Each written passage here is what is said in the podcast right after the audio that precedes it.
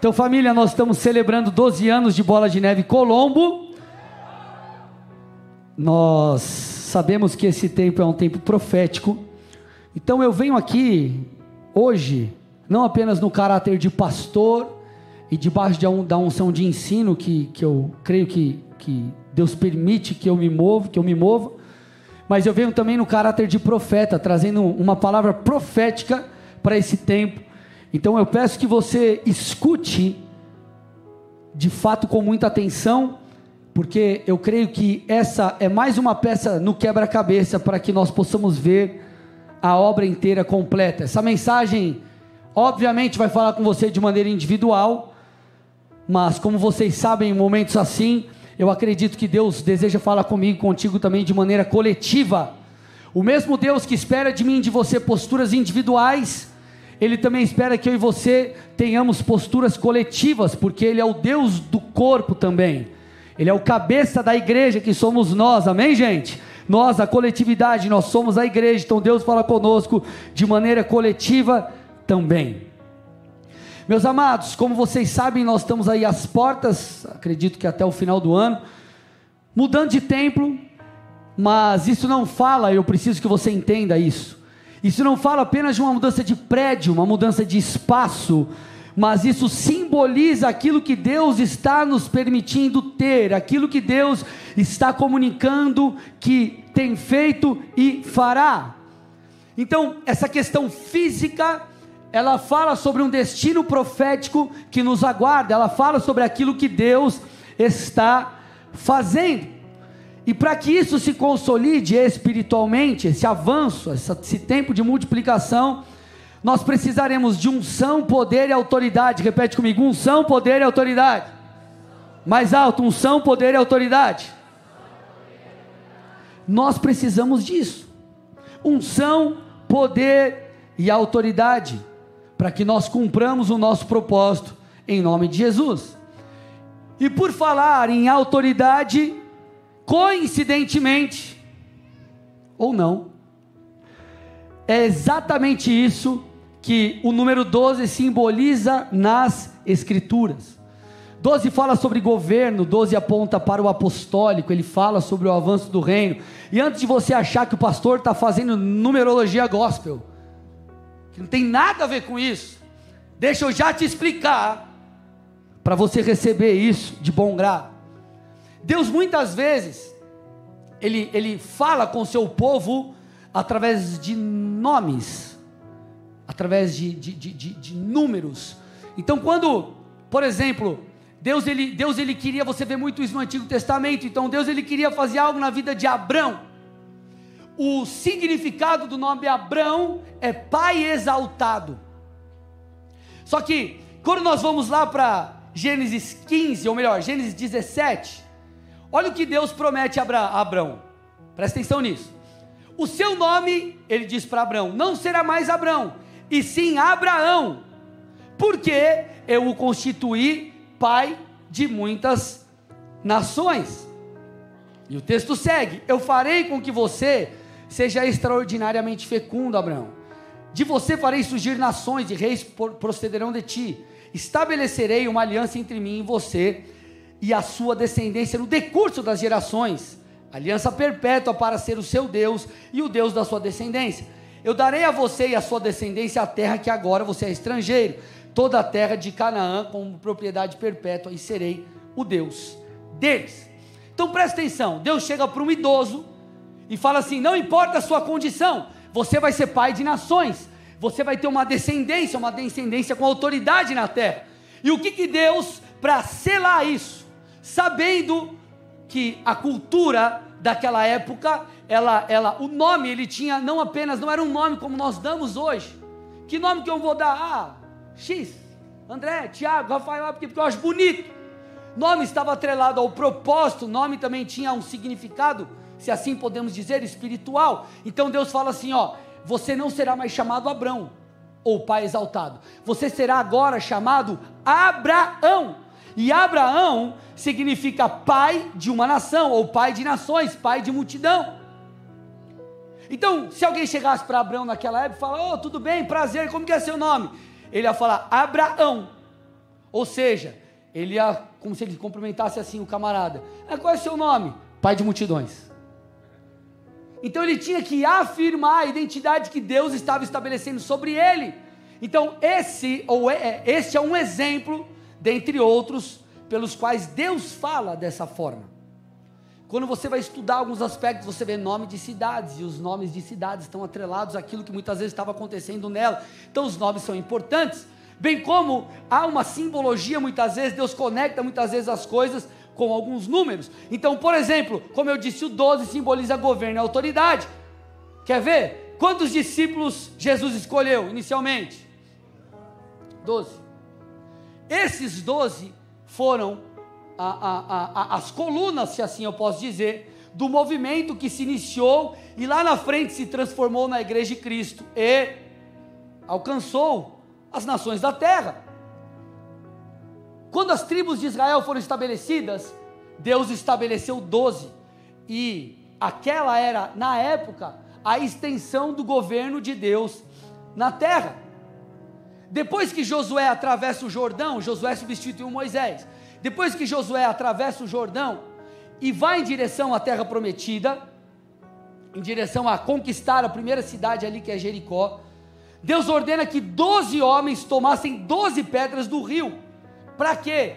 Para que as gerações futuras vissem aquelas grandes pedras, vissem aquelas pedras e lembrasse do milagre de Deus que eles tiraram pedras do rio e as gerações futuras olhariam e falariam: Nossa, olha o que Deus fez! Deus é poderoso. Doze representando o milagre, representando a autoridade. Então o que, que eu estou tentando te dizer? Parece coincidência, mas não é. Deus profeticamente está nos levando a um tempo de autoridade. Você tinha que dar um amém. A um tempo de autoridade, a um tempo de avanço, um tempo apostólico para a glória de Deus. Então Deus está nos revestindo de autoridade, Ele está nos alinhando com o seu coração. Então, o que, que nós temos que fazer qual precisa ser a nossa postura? Qual deve ser o nosso posicionamento nessa estação? E eu quero fazer uso de uma parábola para a gente entender um pouco sobre isso.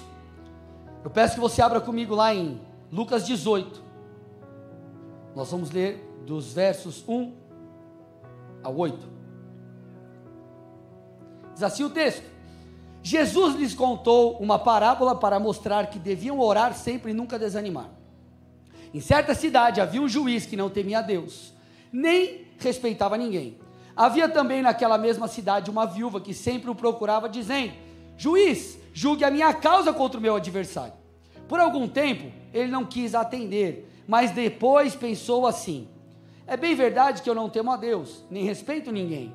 Porém, como essa viúva fica me incomodando, eu vou julgar a sua causa, para não acontecer que, por fim, venha molestar-me novamente. Então o Senhor disse: Ouçam bem o que diz esse juiz iníquo. Será que Deus não fará justiça aos seus escolhidos, que a Ele clamam de dia e de noite, embora pareça demorado em defendê-los? Digo a vocês que depressa lhes fará justiça. Contudo, quando o filho do homem vier, será que ainda encontrará fé sobre a terra? Essa é a parábola, gente, do juiz iníquo. E se nós olharmos ali é, é, é, é o contexto direto em que esse texto é, está escrito, ou essa parábola é contada, ela é contada no contexto do retorno de Jesus. Se você voltar um pouco, vai perceber que Jesus está falando sobre a sua volta.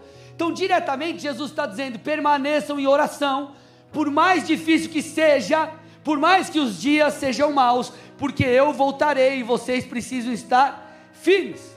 Então esse texto, prioritariamente, ele é uma chave para que a gente resista até o fim. Contudo, essa parábola tem diversas outras aplicações que nós podemos e iremos extrair aqui. O que Jesus diz e nos ensina indiretamente é que nós precisamos orar nós precisamos clamar, nós precisamos pedir para que as promessas de Deus nos alcancem. Essa parábola está falando sobre um pedido insistente. Volta o texto aí para mim. Ele diz assim, ó: Será que Deus não fará justiça aos seus escolhidos? Que a Ele clamam de dia e de noite. Então ele está dizendo: Deus quer fazer algo nas nossas vidas, mas nós precisamos saber interagir, nós precisamos aprender a interagir com o sobrenatural, com o reino espiritual, com as promessas de Deus. Obviamente, gente, você precisa fazer uma distinção aí, você precisamos fazer uma distinção. Jesus não está falando de vãs repetições, ele não está falando sobre uma quantidade de oração ou de orações que você precisa fazer. Como se fosse assim: hoje eu vou acordar e eu vou orar cinco vezes pelo mesmo pedido, seguidamente, porque dessa forma eu vou mostrar a Jesus que eu quero viver aquilo que ele tem. Não é isso. Ele não está falando de vãs repetições, mas ele está falando de uma oração consistente, de orações persistentes, construindo dia após outro no reino do Espírito aquilo que ele deseja manifestar na terra. Então é como uma obra, você tem lá o projeto, e você olha para aquele projeto e fala: beleza, qual que é o próximo passo? É esse, então eu vou cumprir amanhã aquele outro, depois ainda o outro. Então, dia após dia, nós construímos em edificando em oração, em clamor, em decretos espirituais. Nós precisamos entender, queridos, que a oração ela move o mundo espiritual. Porque Deus escolheu que as suas promessas se cumprissem nessa terra mediante uma parceria dele comigo e contigo.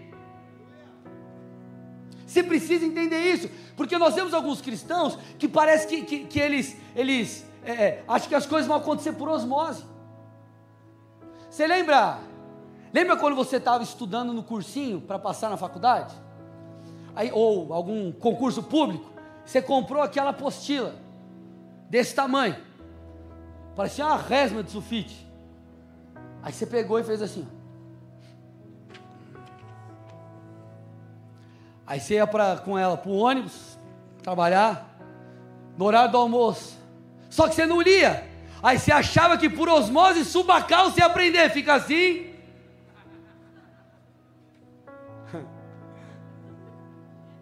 Não é assim. Nós acabamos de falar no momento de dízimos e ofertas. Não adianta você entender, você tem que praticar. Então o Senhor já está dando a dica. Ei, existem promessas. Existe uma causa que precisa ser julgada pelo justo juiz. Nós precisamos clamar para que a justiça de Deus venha, para que aquilo que Deus tem se manifeste. Nós nos esquecemos daquilo que Jesus disse no início da oração que nós chamamos de Pai Nosso. Ele disse: Venha o teu reino, seja feita a tua vontade na terra como é no céu. Então presta atenção, escute. Jesus não está dizendo que automaticamente isso se cumpriria. Jesus não está dizendo que automaticamente, só porque você é crente, aquilo que ele prometeu vai se cumprir.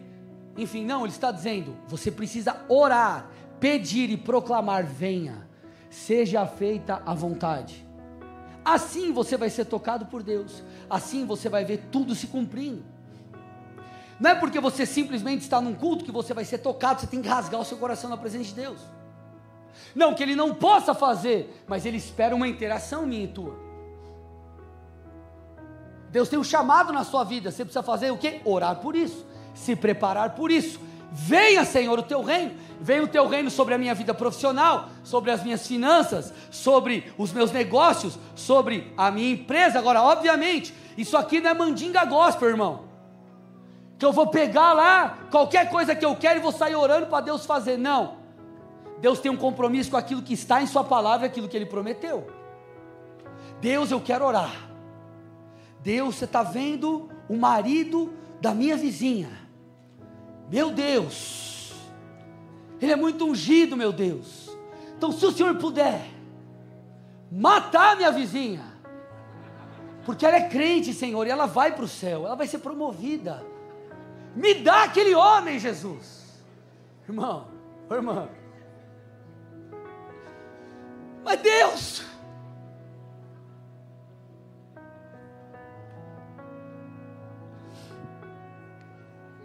Estou exagerando, mas para você entender que não tem a ver com a tua vontade, mas com a do Senhor, amém? Tiago diz que nós não temos porque nós não pedimos. A Bíblia também fala sobre não pedirmos mal, nós precisamos pedir de acordo com a vontade de Deus, mas ele está dizendo, nós precisamos pedir, pedir, e às vezes nós não recebemos, porque nós não pedimos, irmãos. Deus ele sabe as nossas necessidades. Só que ele espera que eu e você possamos pedir por quê? Porque dessa forma é a forma que ele escolheu para cumprir as suas promessas. E também porque enquanto nós edificamos no reino espiritual aquilo que ele em breve fará no reino físico, nós também nos aproximamos dele. Nós também nos aproximamos dele. Quantos de nós aqui não nos achegamos diante de Jesus, talvez com uma necessidade? Você veio para a igreja, você estava passando, sei lá, uma frustração em alguma área, com alguma questão de saúde familiar, e você começou a buscar a Deus por uma causa, e em meio a tudo isso, Deus te tocou. Então o Senhor, Ele quer te inserir, me inserir no processo, para que em meio a tudo isso também, nós tenhamos experiências com Deus. E outra, meus amados, nós precisamos entender sobre a necessidade de oração, de busca, de jejum, enfim, para que graça e unção, enfim, tudo aquilo que é necessário seja liberado sobre nós. Por quê? Porque existem batalhas espiritualmente que são travadas pela causa de Deus na sua vida. Pastor, mas assim, ó, Deus me deu uma promessa, mas parece que está tendo resistência para que ela se cumpra. É lógico, irmão. Você acha que o capeta quer que isso aconteça? Não quer. Por isso que a Bíblia diz, a minha você, vigiai e orai. Por isso que a Bíblia fala sobre é, é, é, armas espirituais. Então, por exemplo, nós vemos a vida de Daniel. Daniel jejuou e Daniel orou por 21 dias, até que a direção de Deus o alcançasse. Olha o que a Bíblia diz, Daniel 10, 12 e 13. Então ele me disse: Não tenha medo, Daniel, porque as suas palavras foram ouvidas, olha lá, elas foram ouvidas, desde o primeiro dia em que você dispôs o coração a compreender e a se humilhar na presença de Deus.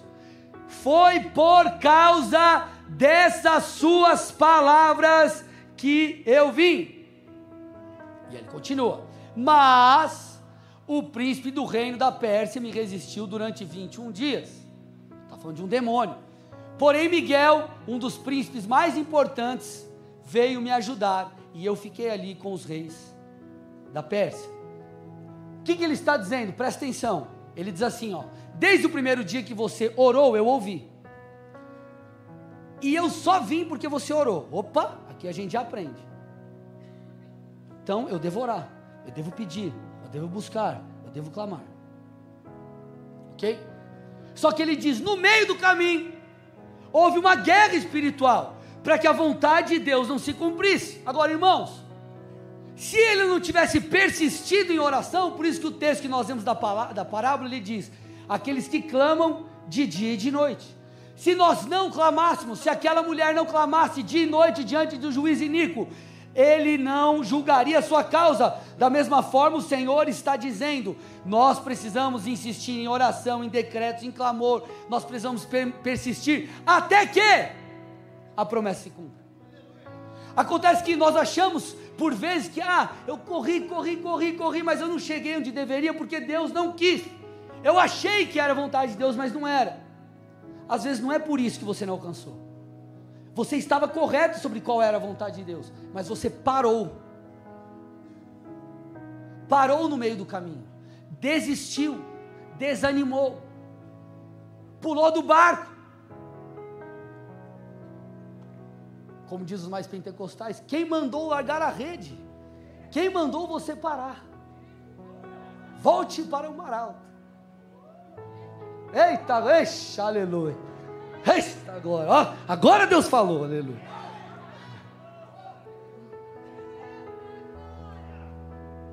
Vocês já estão vendo, tem que fazer essa música no final. Não, tô brincando. Ai, Jesus. Sabe o que isso me ensina e te ensina?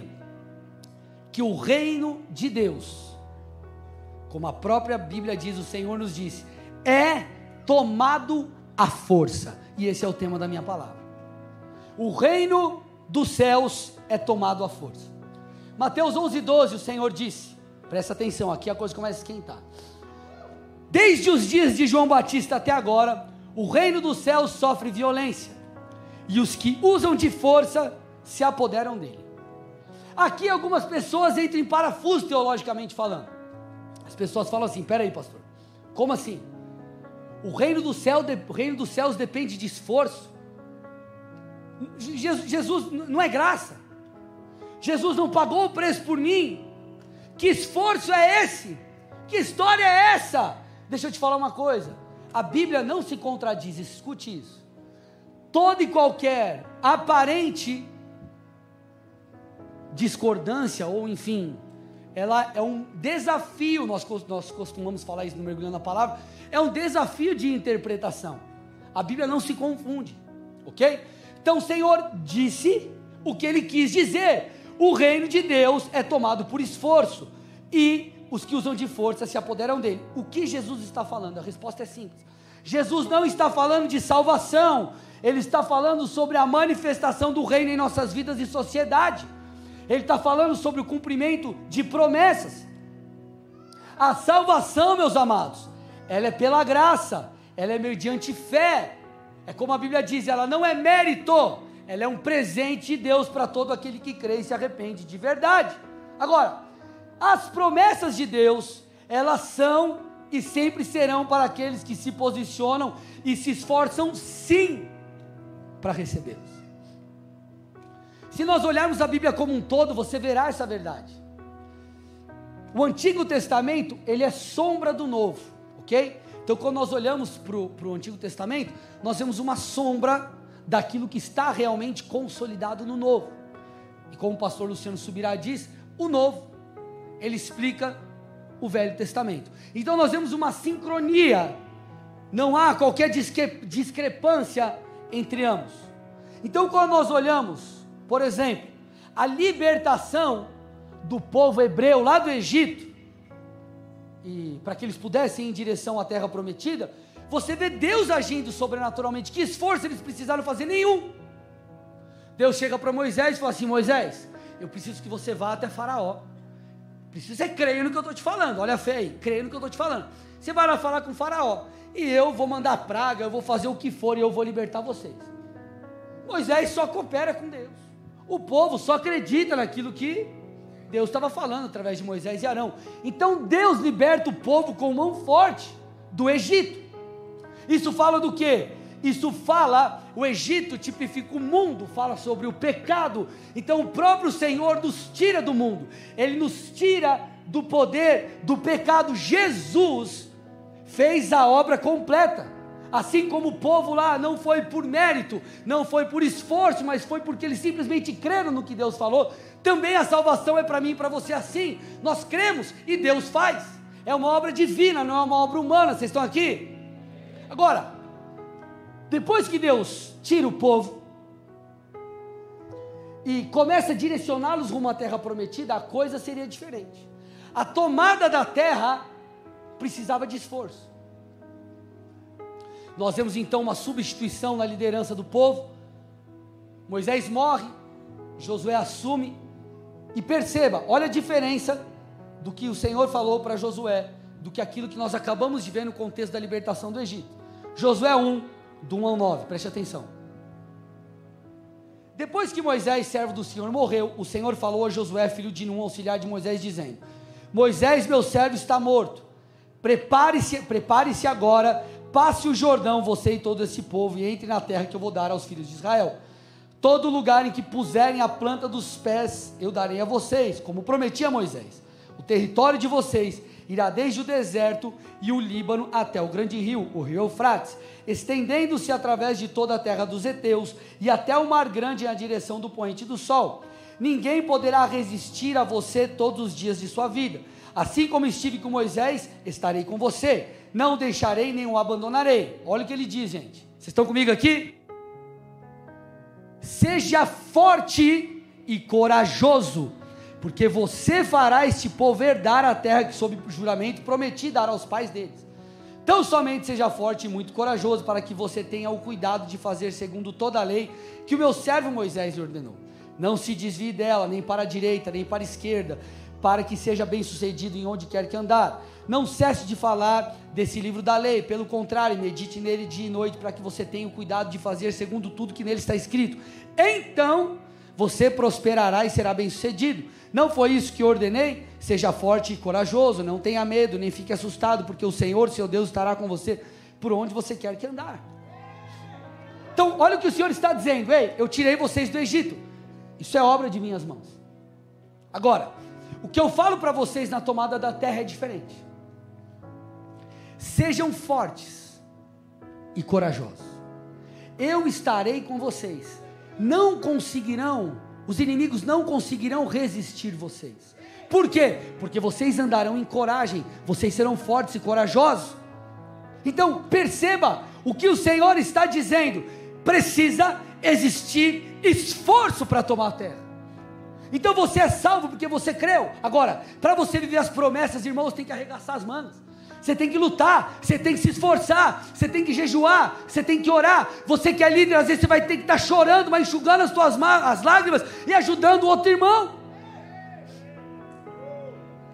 Nós precisamos de esforço. Perceba a, a correlação de outros dois textos, Paulo falando. Lá aos irmãos de Éfeso, Efésios 1:3, Paulo diz assim, ó: Bendito, bendito seja o Deus e Pai de nosso Senhor Jesus Cristo, que nos abençoou com todas as bênçãos espirituais nas regiões celestiais. Então ele está dizendo assim: a bênção de Deus, as promessas de Deus, elas foram liberadas, elas estão nas regiões celestiais. Contudo, olha o que o mesmo Paulo fala para Timóteo, 1 Timóteo 3,12: combata o bom combate da fé, tome posse da vida eterna, para a qual você também foi chamado e da qual fez boa confissão diante de muitas testemunhas que, que Paulo está dizendo? Ele está dizendo: existem bênçãos, existem coisas que, que, que nos foram disponibilizadas, mas para isso acontecer, você precisa agir. Você precisa se esforçar, você precisa orar, proclamar, se dedicar. Talvez você tenha lá meu, uma promessa no seu negócio, existe algo que está para acontecer, Deus já falou que vai acontecer. O que, que você precisa fazer, irmão? Se esforçar, se dedicar, ver o que você tem que fazer no campo natural e também no campo espiritual porque as coisas, a salvação é pela graça, as promessas são por esforço. São por esforço. Então o Senhor está dizendo, as promessas estão no campo espiritual, mas você precisa buscar o que a parábola do juiz Inico diz. Existe uma causa que precisa ser julgada, existe uma promessa que precisa ser liberada, existe algo que está retido e o juiz precisa liberar. Então vá até ele e peça. Clame dia e noite. O que o Senhor disse na, na, na, na oração do Pai Nosso? Venha o seu reino, combata o bom combate e tome posse. Paulo falando a Timóteo sobre tomar posse, sabe o que é tomar posse no original grego, aqui é a essência da palavra? Ela fala sobre agarrar. Irmão, agarrar é agarrar, é pegar e não deixar aquilo soltar. Eu vou agarrar, isso é meu. Fala sobre surpreender, o que é surpreender? É surpreender eu vou, eu vou lá e vou pegar. Fala sobre alcançar, sobre chegar, sobre prender, sobre capturar. Então o Paulo, está dizendo: ei, você quer viver a promessa? Pegue ela, agarre ela, se dedique para isso, busque isso, faça o que for necessário. Então nós precisamos nos apropriar por meio das disciplinas espirituais e de coisas práticas no dia a dia em cada área para que possamos viver cada uma das promessas. Então, tomar o reino por esforço não está falando de salvação, está falando de tudo aquilo que nas regiões celestiais já foram liberados e estão esperando o meu e o teu posicionamento, obviamente, juntamente com o tempo oportuno de Deus para que isso se cumpra. Por isso que o Senhor está dizendo: persevere em oração. Agora, por mais que eu e você venhamos a, a ter atitudes práticas no que diz respeito a. Vou dar um exemplo aqui, tá? Nós estamos num tempo apostólico, então eu, como pastor, na verdade, eu, eu tenho por mim um princípio. A Bíblia diz: desenvolva a sua salvação. A Bíblia ela é clara quanto ao, ao, ao, ao aprimoramento, ao aperfeiçoamento da vida cristã em todos os aspectos, e eu tomo isso para mim em cada área. Eu procuro tomar isso para mim na, na, nas mais diversas áreas. Então, nesse tempo eu preciso fazer o que? Olhar para a igreja e falar, cara, o que, que eu tenho que fazer de maneira estratégica para que a gente avance? O que, que eu tenho que fazer com as células? O que, que eu tenho que fazer aqui, ali, acolá? Como que a gente vai avançar? Nós temos aí o projeto Novo Tempo, mas, meus amados, a, a, nós anunciamos para vocês em fevereiro. A conversa começou em julho do ano passado. Nós estamos falando de reuniões e reuniões. Nós estamos falando de horas, de, de, de desenhos e tantas outras coisas. Então, isso é importante. Mas, prioritariamente, eu preciso entender que tudo começa no espírito. Escute o que eu estou dizendo. Tudo começa na dimensão do espírito. Como Deus criou, quando Deus criou todas as coisas, ele partiu de uma premissa. Ele criou do espiritual para o natural. Ele profetizou, ele declarou e aquilo veio à vida. Esse é um princípio espiritual. Então, quando nós falamos de promessas, nós falamos de coisas que são maiores do que aquela que nós podemos fazer por nossas habilidades. Então, nós precisamos trabalhar com as armas corretas. E Paulo fala sobre isso, Efésios 6,12. Ele explica, ele diz assim: ó, a nossa luta, ela não é contra a carne nem contra a sangue. A nossa batalha para o cumprimento das promessas, para o avanço do reino, ela é contra principados, potestades, dominadores desse mundo tenebroso, contra as forças espiritual, espirituais do mal nas regiões celestiais. Então ele está dizendo: para que as promessas se cumpram, antes de estratégia, antes de tantas outras coisas, nós precisamos atuar no campo espiritual. Você não pode negligenciar nenhum, nem outro, mas começa no campo espiritual. E como então nós vencemos isso? Como nós lidamos nas guerras? Como que nós avançamos no campo espiritual em relação às promessas? Qual que é a parte prática da coisa? o texto continua dizendo, versículo 13, 13 a 18. Por isso, então ele está dizendo, ó, a guerra, ela é no campo espiritual. Aí ele diz, então, por causa disso, e aí ele começa a falar sobre uma linguagem figurada, uma linguagem espiritual, que culmina em algo prático que eu vou trabalhar com vocês. Então ele começa a dizer, ó, por isso peguem toda a armadura de Deus.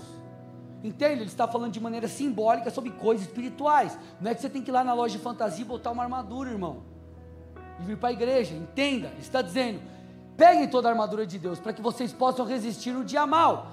E depois de terem vencido tudo, permanecerem inabaláveis. E aí ele continua: Portanto, fiquem firmes, cingindo-se com a verdade e vestindo a couraça da justiça. Tenham os pés calçados com a preparação do evangelho da paz, segurando sempre o escudo da fé, com os quais poderão apagar todos os dardos inflamados do maligno Usem também o capacete da salvação e a espada do Espírito, que é a palavra de Deus. Orem em todo tempo no Espírito, com todo tipo de oração e súplica, e para isto vigiem com toda perseverança e súplica por todos os santos. Aqui, esse trecho, ele daria uma série de pregações. Mas eu quero falar sobre duas coisas aqui, para que a gente possa avançar e tornar isso aqui prático agora. O que, que eu tenho que fazer para alcançar as promessas? Entendi, pastor, o reino, a tomada é força. Eu entendi que eu preciso me esforçar. E tem a parte prática. Se avançar no seu negócio, você vai buscar estratégias. Você vai tentar ver quais são os pontos cegos da sua empresa. Você vai tentar ver o que você precisa fazer, cursos, enfim. E, e isso é a parte prática. Agora, qual é o aspecto espiritual? Como que eu trabalho isso? Eu quero falar sobre uma arma de defesa e uma arma de ataque. E a primeira arma é a arma de defesa, que é o escudo da fé. Eu preciso que você entenda algo. A fé, ela funciona como um escudo. Vocês estão comigo aqui, gente? A fé funciona como um escudo. Olha o que o versículo 16 diz: Segurando sempre o escudo da fé, com o qual poderão apagar todos os dardos inflamados do inimigo. Eu preciso que você entenda o seguinte: o inimigo, ele sabe que não tem como nós agradarmos a Deus se não tiver fé. Se não tiver fé, nós não viveremos as promessas. Fé é fundamento básico para que você chegue lá.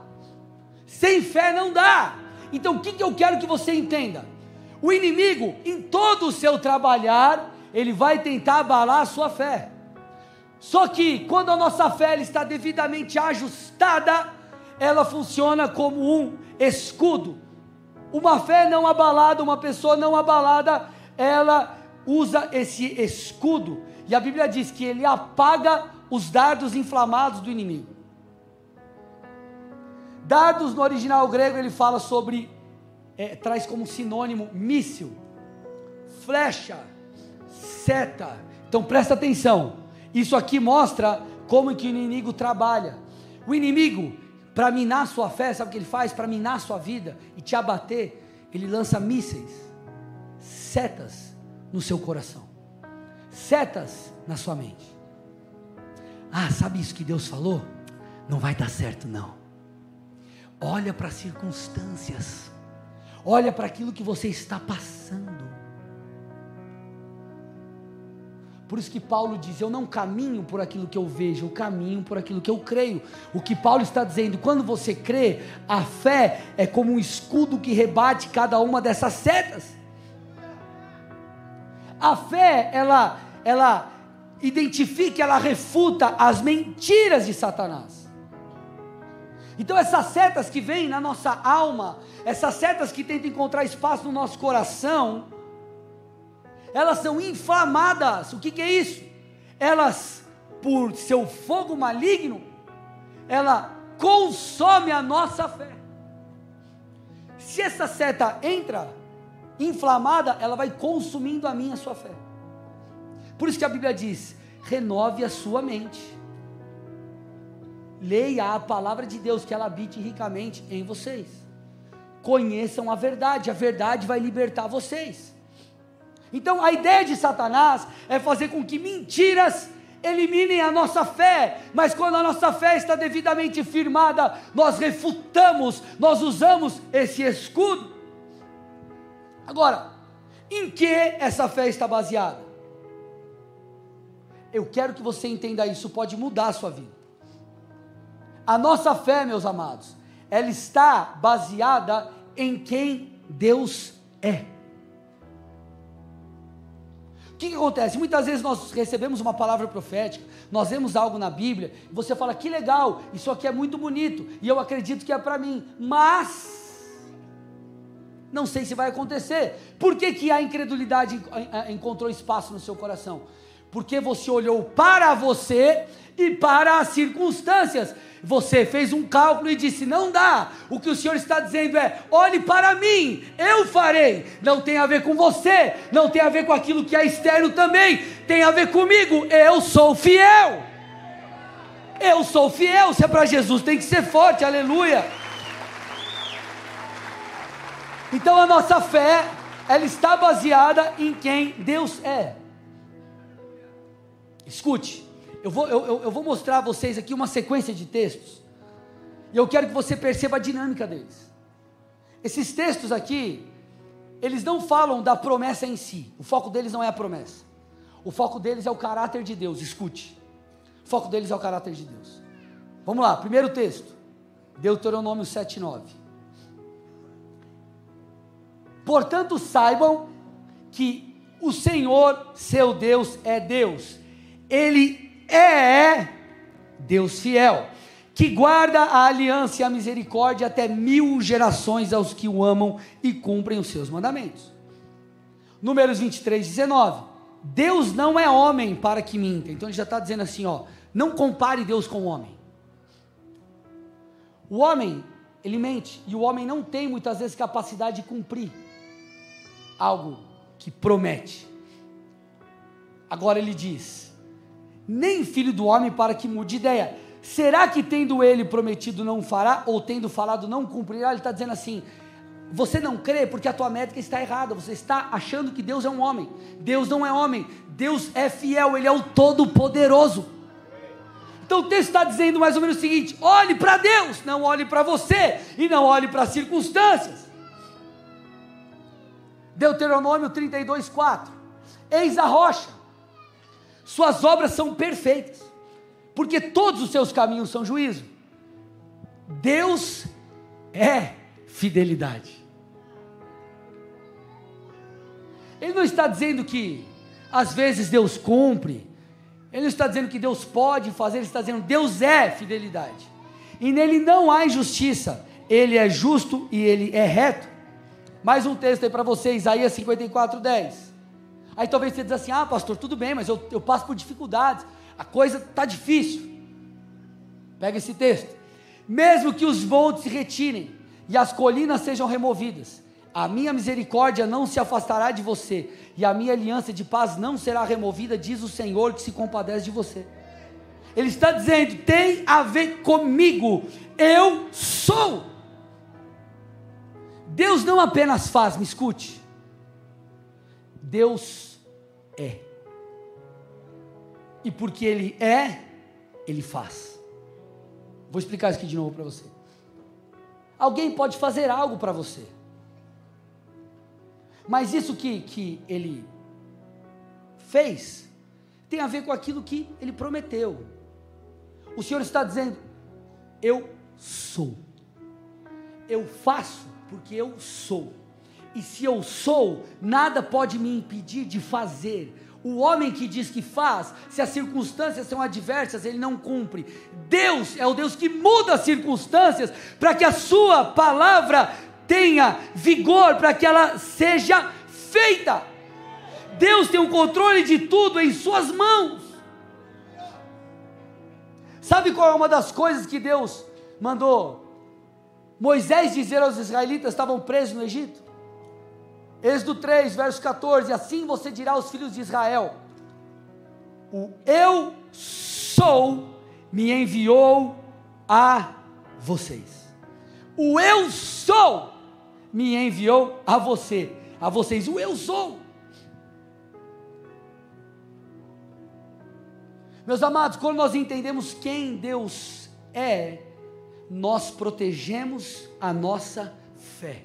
E o escudo te dá condições de não sucumbir diante das pressões e continuar avançando. Porque você está com escudo, a tua fé não está abalada. Por isso que você tem que tomar cuidado com as mentiras, com aquilo que tenta alcançar o seu coração e a sua mente. Agora, a fé é como um escudo. Só que isso é tão mais profundo do que a gente imagina, que o salmista, por vezes, ele diz que o próprio Deus é escudo. Eu vou repetir. A fé ela é como um escudo. Só que isso é tão poderoso, isso está tão atrelado à pessoa de Deus, que o salmista chama Deus de escudo. Vamos lá. Primeiro salmo. Salmo 3, 3. Porém, tu, Senhor, és o meu escudo protetor. Tu és aquele que me protege. Salmos 28, 7. O Senhor é a minha força e o meu escudo. Nele o meu coração confia. Nele eu fui socorrido. Por isso o meu coração exulta e com o meu cântico louvarei. Salmo 119, 114.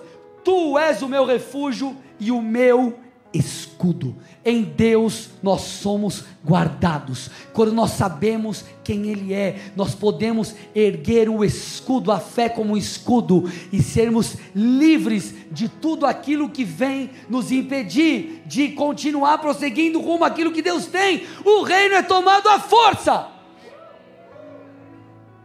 Então, meu irmão, o que você tem que fazer se você está preso em mentiras? Ir atrás da verdade. Você está com algo na tua cabeça, você está preso em mentiras, leva para a presença de Deus. Senhor, isso envolveu meu coração, eu estou desanimado. Senhor, eu quero aqui trazer à memória aquilo que o Senhor já falou. Começa a declarar, começa a pedir para Deus falar contigo. Vai para a palavra, vê o que a palavra diz com você, é sobre você. Visita profecias antigas que você já recebeu. Procura teu líder, procura teu pastor, mas sai desse lugar. Ah, você, você não vai sair disso se você ficar parado. É por esforço. O problema, gente, é que muitas vezes nós somos passivos demais. Nós damos espaço para as mentiras minarem o nosso coração, para as coisas consumirem a nossa alma. Nós precisamos, a Bíblia diz, de tudo que você deve guardar, guarde o teu coração. Entenda por coração o homem interior, mentes, emoções, razões. Guarde o seu coração. Então, meus amados, nós não podemos ter uma postura passiva, nós temos que ter uma postura ativa no reino, é por força. Deixa eu te falar, enquanto você estiver é, é, é, é, tudo bem com aquilo que você tem vivido no Senhor, você não vai sair do lugar. Enquanto você não se indignar e olhar e falar assim, tem muito mais para eu viver ainda, você não vai sair do lugar.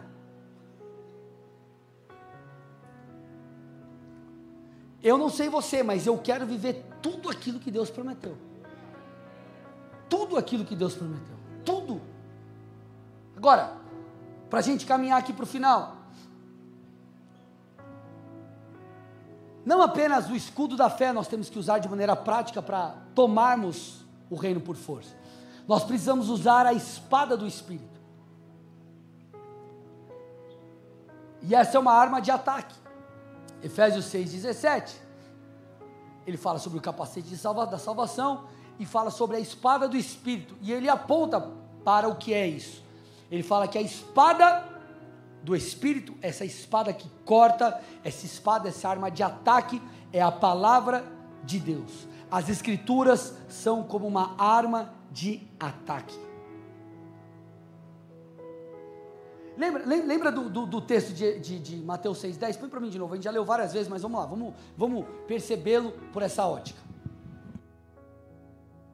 Ah, o teu reino, seja feita a tua vontade, assim na terra como no céu. Sabe o que esse texto está ensinando para mim e para você? Que parte da nossa oração tem que ser uma oração em concordância com aquilo que Deus deseja fazer é uma ferramenta espiritual para que nós venhamos como que puxar ou trazer à existência aquilo que Deus deseja, mas ainda não existe. Então o Senhor está nos dando uma chave espiritual. Ele está dizendo, ó, ore para que tudo aquilo que Deus quer fazer se cumpra. Entenda isso por aquilo que Deus falou que Ele quer fazer no seu ministério por aquilo que ele falou que quer fazer na sua família, por aquilo que as escrituras dizem sobre você. Você precisa orar e puxar isso, atrair isso. É muito interessante porque lá em Lucas 11, depois de Jesus falar sobre justamente essa, essa questão da, da oração do Pai Nosso, essa insistência, ele continua com uma instrução e ele diz assim, versos 9 e 10: Por isso eu digo a vocês: peçam e lhes será dado, busquem e acharão, batam e a porta será aberta para vocês. Pois todo que pede recebe, o que busca encontra, e quem bate a porta será aberta. Sabe o que ele está dizendo? Você precisa insistir. Então escute, ele está dizendo assim: ó, você tem que orar, mas não basta orar, você tem que continuar orando. É como se ele falasse assim: ó, você quer, por exemplo, ficar grandão, tipo o pastor Marcial, assim? Ah, não adianta você ir lá e chegar para o personal e falar assim: ó, me dá aqui um treino. Você precisa treinar hoje, amanhã, depois, no outro dia, depois. Senão você não vai mudar. E às vezes as pessoas acham que por ter o conhecimento de algo, é igual oração em línguas. O cara, quero, quero, pastor, quero orar em línguas, quero receber isso na minha vida, essa ferramenta de edificação. Eu quero, pastor. Aí Deus derrama. Sabe o que o cara faz? Não ora em línguas. É como se ele tivesse um diploma. Eu oro em línguas. Aí tem a assinatura do, do diácono, do presbítero que orou por ele, que impôs as mãos. A data e está tudo certo. O que vai mudar a sua vida é passar tempo fazendo isso, orando em línguas. É a mesma coisa. Então Jesus está dizendo: não basta eu ensinar a vocês o modelo de oração, e parte dele é: venha a tua vontade, tua vontade sobre a minha família, o Senhor falou, tua vontade sobre o meu negócio, o Senhor falou, tua vontade sobre o meu ministério, o Senhor falou, tua vontade sobre a igreja, o Senhor falou, tua vontade sobre a nação. Ele está dizendo que você tem que fazer isso hoje, amanhã, depois e depois e depois. A questão do juiz iníquo da parábola não é o fator pedir, é o fator insistência. Aquele cara, ele só fez o que a mulher pediu porque ela insistiu. É por esforço, gente.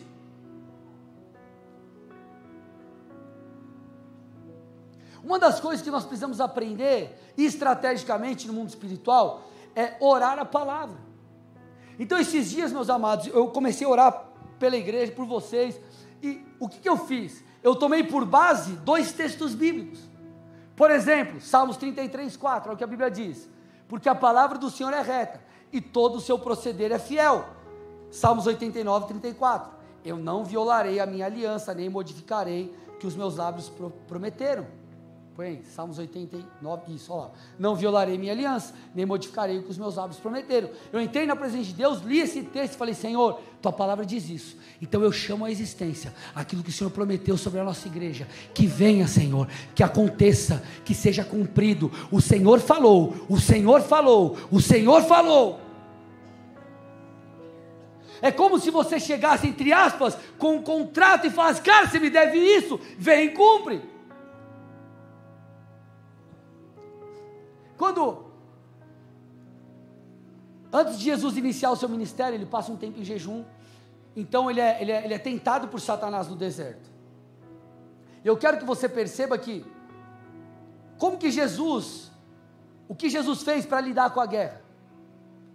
Ele usou a palavra. Satanás falava com ele, ele respondia, mas está escrito. Ele fazia uso da autoridade que havia naquilo que o Senhor havia proferido. Põe para mim o texto aí. Mateus 4. A seguir, Jesus foi levado pelo Espírito ao deserto para ser tentado pelo diabo. Olha lá. E depois de jejuar 40 dias e 40 noites, teve fome. Então o tentador, aproximando-se, disse: Se você é o filho de Deus, mande que essas pedras se transformem em pães. Jesus, porém, respondeu: Olha lá, está escrito. Não só de pão. Olha lá, cadê? Ah, o ser humano não viverá só de pão, mas de toda a palavra que procede da boca de Deus. Então o diabo levou a cidade santa, colocou-o sobre o pináculo do templo e disse: Se você é o filho de Deus, jogue-se daqui, porque, olha o Satanás, porque está escrito. Ele usou a Bíblia. Aos seus anjos ele dará ordem a seu respeito, e eles sustentarão nas suas mãos, para que você não tropece em alguma pedra. Jesus mitou, diz o texto. Também está escrito. Acrescentei essa parte. Não ponha o Senhor à prova. Olha lá. Não ponha à prova o Senhor, o seu Deus. O diabo ainda levou Jesus ao monte muito alto, mostrou-lhe todos os reinos do mundo, a glória deles, e lhe disse: Tudo isso eu lhe darei se prostrado você me adorar. Jesus então lhes ordenou: Vá embora, porque está escrito: Adore o Senhor, o seu Deus, e preste culto somente a Ele. Cara, você está entendendo que Jesus está dando uma chave? Ele está dizendo: você vai chegar para o diabo, você vai chegar no mundo espiritual e você vai dizer: está escrito. Está escrito.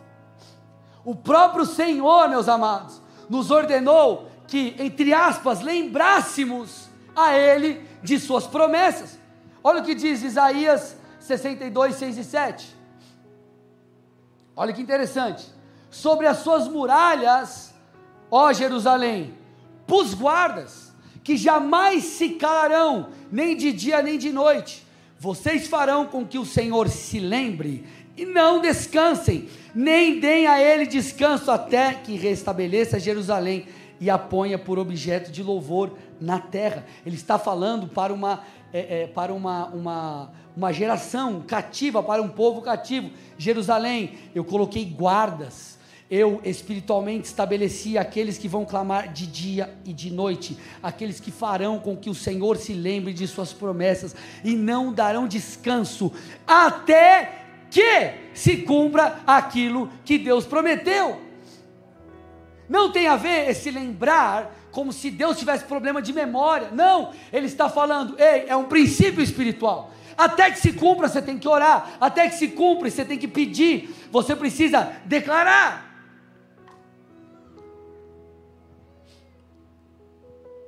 Eu não sei quanto a você, irmãos, mas eu quero, eu quero, eu quero, eu quero, eu quero compartilhar algo que para mim, eu não sei se faz parte da sua teologia, mas faz parte da minha. Então, se fizer sentido para você, amém. Se não fizer, amém também. Perguntaram um dia para Jesus por que eles não puderam expulsar o demônio de um menino. E a resposta de Jesus foi clara. Jesus disse assim: ó, Por causa da pequena fé que vocês têm. Pois em verdade eu lhes digo que se vocês tiverem fé como um grão de mostarda, dirão a esse monte: mude de lá para cá, e ele se mudará. Nada lhe será impossível. Mas esse tipo de demônio só pode ser expulso por meio de jejum e de oração. Então Jesus está dizendo que o demônio daquele menino Se você voltar uns versículos antes, você vai perceber, não pôde ser expulso por uma pequena fé. E ele também fala sobre o aspecto consagração, Jesus e oração, Je jejum, Jesus e oração, jejum e oração. Mas eu acredito, meus amados, que essa é, é, é, é, não é apenas uma maneira figurada de Deus mostrar o sobrenatural, mas eu creio que, que o Senhor está nos trazendo um princípio espiritual. Ele está dizendo sobre falar aos montes. É óbvio que ele está falando sobre um aspecto sobrenatural. Você vai falar para o monte, a montanha que está aqui vai para lá. Ele está dando um exemplo. Ele está falando sobre algo sobrenatural, algo grandioso. Só que há uma chave nisso aqui, e a chave é fale. Escute. A chave é fale. Vocês estão me ouvindo, gente? Fale. Quando Jesus expulsava um demônio, é só você dar um Google aí, você vai perceber. Coloca lá, Jesus expulsando demônio. Você vai ver os textos bíblicos. O Senhor ordenava: saia dele. O Senhor falava para o demônio. Ele usava autoridade. Quando Jesus curava alguém, ele dizia: Seja curado, levante, ande. Jesus dava um comando nas regiões celestiais. Quando não havia água para o povo beber, sabe qual foi a ordenança de Deus para o povo? Ou, ou melhor, a ordenança de Deus para Moisés? Moisés, fale a rocha. Fale a rocha, que isso vai sair. Queridos, há poder em nossas palavras. Nós precisamos entender que declarar a palavra, fazer decretos proféticos, orar, proclamar, é uma ferramenta que Deus nos dá. Nós precisamos entender isso, me escute. É por esforço, o reino é tomado por violência. Tem uma promessa na sua vida, você vai ter que suar a camisa para chegar lá. Você tem um chamado pastoral, irmão, vai se consagrar, vai se santificar, vai jejuar, vai ler a Bíblia, anda em obediência. Você acha que é fácil? Você tem uma promessa, uma visão no seu negócio que Deus te deu. Você tem que trabalhar, irmão. Você tem que suar a camisa. Você tem que orar. Você tem que buscar aquilo que Deus te falou. Você tem que orar. Antes de tudo, é uma batalha espiritual. De deixa eu te explicar uma coisa. Termino com isso. Depois que o povo sai do Egito, nós vemos Deus falando no deserto e trazendo diversas leis e normas. Você vê os dez mandamentos, você vê Deus falando de várias coisas, desde alimentação até normas é, de, de questões de problemas sociais. Agora, isso é para quê? É para que Deus ensinasse um povo que estava cativo há séculos e estabelecesse uma nação com regras e leis abençoadoras. Tudo bem, gente? Uma nação abençoada. Só que, antes de Deus estabelecer uma nação abençoada, sabe o que ele fez? Ele destronou os deuses egípcios. Porque me escute, cada uma das pragas falava, apontava para um deus egípcio. Os egípcios, eles criam vários deuses. Então, quando ele tem as pragas, cada uma delas, o Senhor está destronando deuses. Escute, tudo diz respeito a uma briga de altares, é uma briga pela sua vida, é uma briga pela sua fé. Então você acha que as promessas vão se cumprir só porque você acredita? Ah, eu acredito que vai se cumprir. Não é suficiente. Sabe por quê? Porque fé na Bíblia, ela aponta para a ação. A palavra de Deus associa fé e obras. Não basta você acreditar, você tem que pagar o preço, irmão. Não basta você acreditar, você tem que suar a camisa, você tem que orar, você tem que buscar, você tem que jejuar, você tem que fazer a sua parte. Então, tem muita gente frustrada, por quê? Porque não faz o que precisa ser feito. Existem promessas, e o Senhor está dizendo: você precisa olhar para elas que estão nas regiões celestiais e agarrar, tomar posse e atraí-las. Senhor, elas vão se cumprir no seu tempo, mas vão se cumprir. Eu declaro, eu decreto, eu me apego, Senhor, à Sua palavra. Fala comigo qual é a direção profética, qual é o posicionamento que eu preciso ter, para onde eu preciso ir, qual é a atitude que o Senhor espera de mim nessa próxima estação. Que se cumpra em mim a Sua vontade. Então, deixa eu te falar, irmão, eu não sei como você tem vivido a caminhada com Deus, mas se você está parado, eu quero te encorajar a começar a correr. Se você está fraco, eu quero te encorajar a sair daqui hoje fortalecido. Se você está lutando com arminha de água, Deus vai te dar uma bazuca. Amém? Se você está com a espadinha de papel, Ele vai te dar uma espada celestial de fogo, irmão. Deixa eu te falar uma coisa: chega de viver aquém daquilo que Deus tem para você, chega de ficar parado é por esforço, você precisa se apropriar, você precisa fazer, você precisa se posicionar. Jesus era o Filho de Deus, mas o que, que ele fez? Ele ia pregando, ele estabelecia os seus discípulos, ele levantava líderes. A igreja de Deus é uma igreja ativa, é uma igreja que vai. Deus, ele fala, é o id, não é o vinde. É o id, isso fala de ação, isso fala de ataque. Deixa eu te falar uma coisa: às vezes nós ficamos, ah, mas o diabo e o capeta e não sei o que, irmão, ah, mas o diabo tem um monte de demônio, irmão. Caiu um terço dos anjos com Satanás, tem dois terços aí à tua disposição. Você está no time que tem mais, você está no time do mais poderoso, então, meu irmão, você vai hoje sair daqui é, cheio de fé, cheio de ousadia. Você vai sair daqui em nome de Jesus, de pé, profetizando aquilo que Deus tem para você. Dê uma salva de palmas a Jesus, aleluia! Se levante, vamos adorar.